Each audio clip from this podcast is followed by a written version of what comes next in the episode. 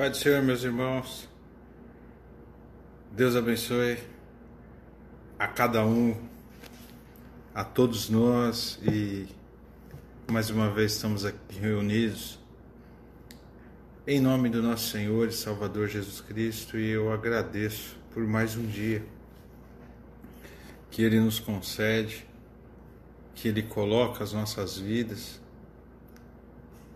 diante dele nos dando a oportunidade de mais uma vez se chegar ao seu trono. Eu convido você a orar essa noite.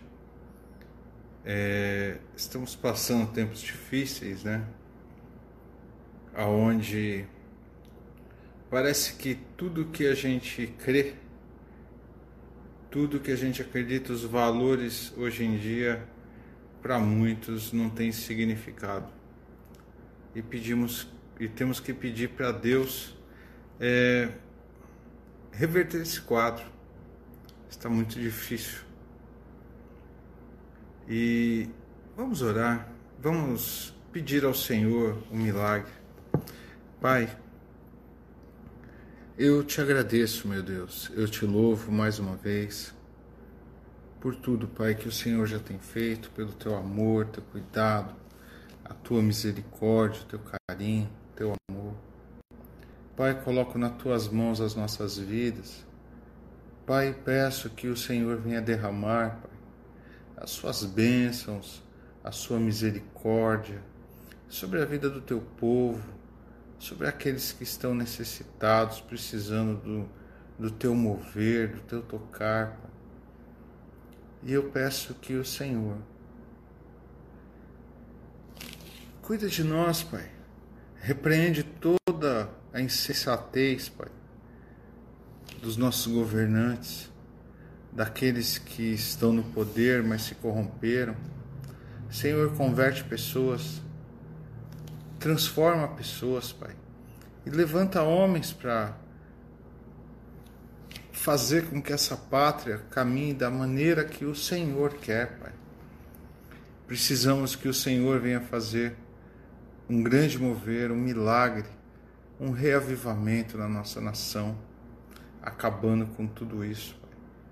Meu Deus, eu também eu peço para aqueles que estão internados em algum hospital, agora, Pai, sendo com essa doença maldita ou qualquer situação que está se passando na vida de cada um, nós sabemos da necessidade, nós estamos apresentando a Stephanie, estamos apresentando também a, a sogra do Cabo Faria.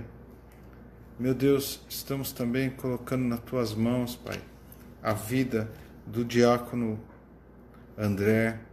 Eu peço também que o Senhor entre com a providência, Pai, sobre a vida da nossa irmã Lúcia, sobre as suas vistas, a sua pressão.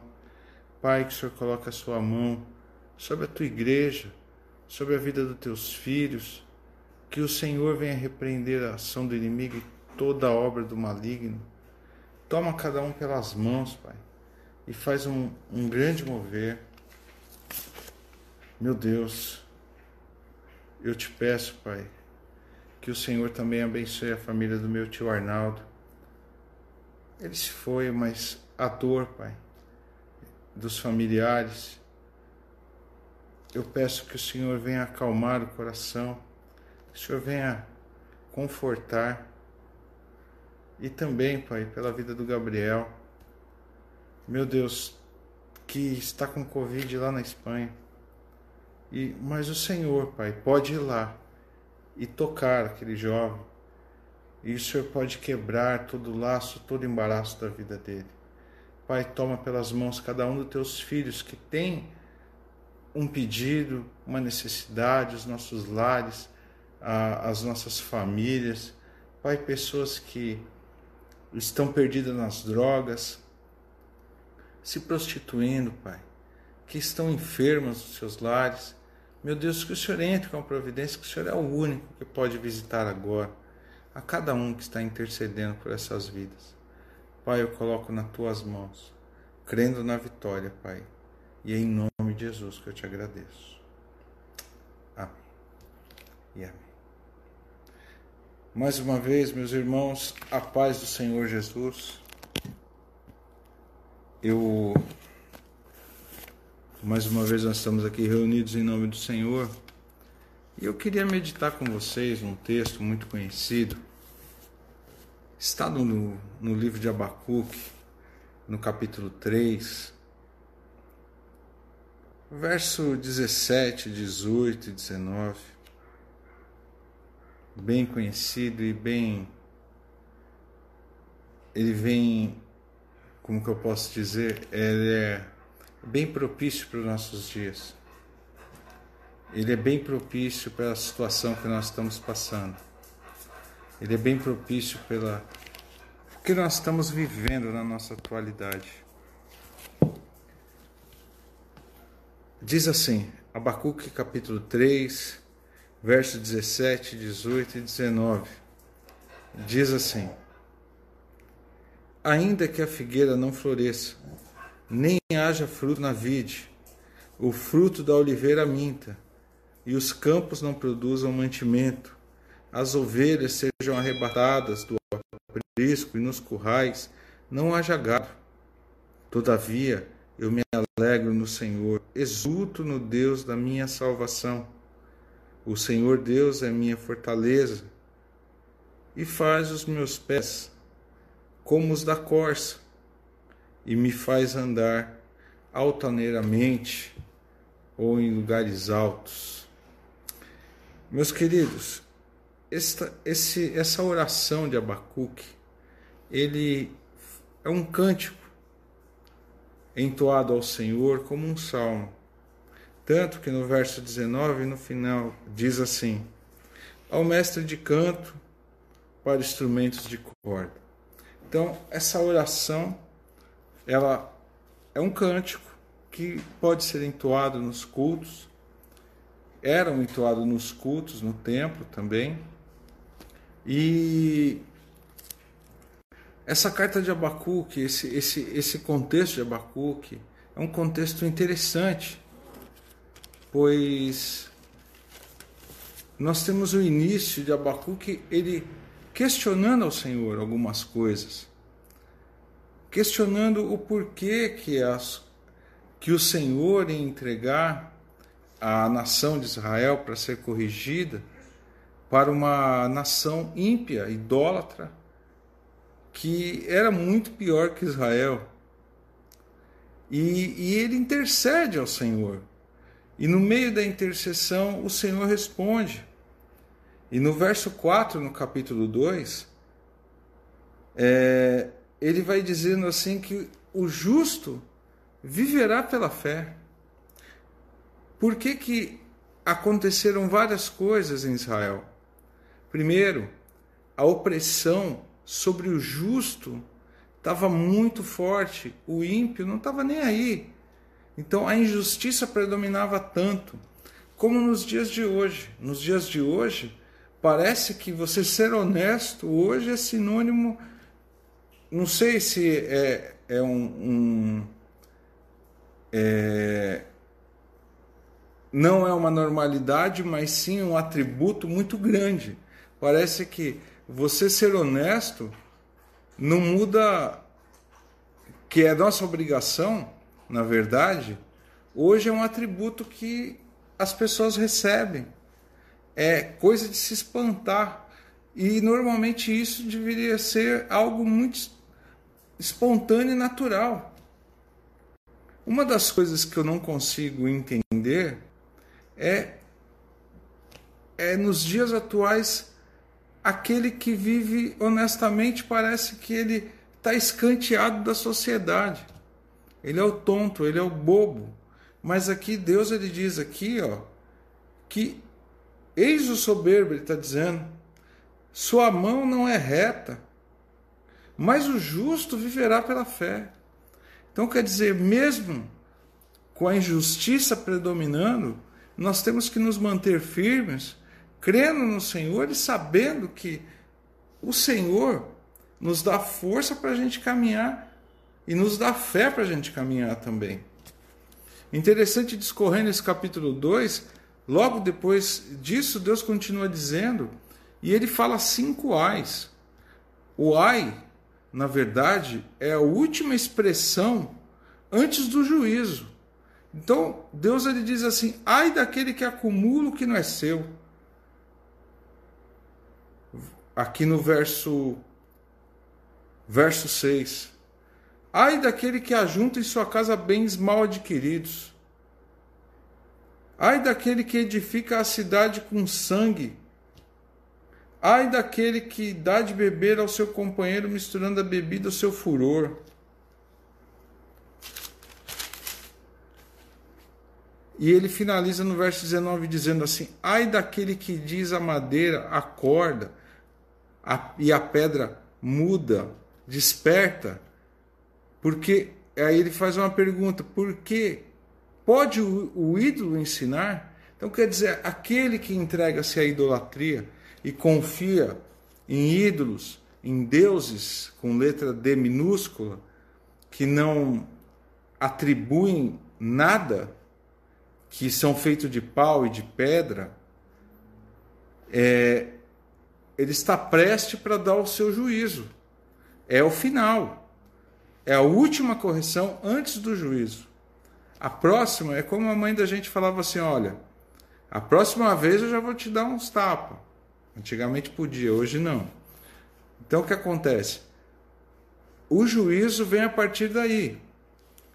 Exatamente a oração de Abacuque vem pedindo para que Deus não entre com esse, com esse ai aqui, para que ele não execute logo na sequência. Ele começa o seu cântico dizendo que, que, que ele está ouvindo o que Deus está dizendo.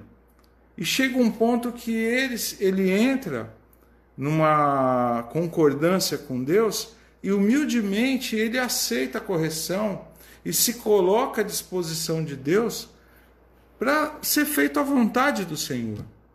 E é onde que a gente chega no verso 17, 18 e 19, que é o que ele diz que ainda que a figueira minta,